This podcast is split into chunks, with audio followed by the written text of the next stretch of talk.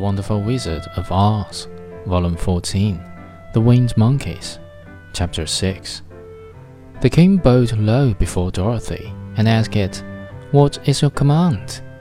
We wish to go to the Emerald City, said the child, and we have lost our way. We will carry you, replied the king. And no sooner had she spoken than two of the monkeys caught Dorothy in their arms and flew away with her. Others took the scarecrow and the woodman and the lion, and one little monkey seized Toto and flew after them, although the dog tried hard to bite him.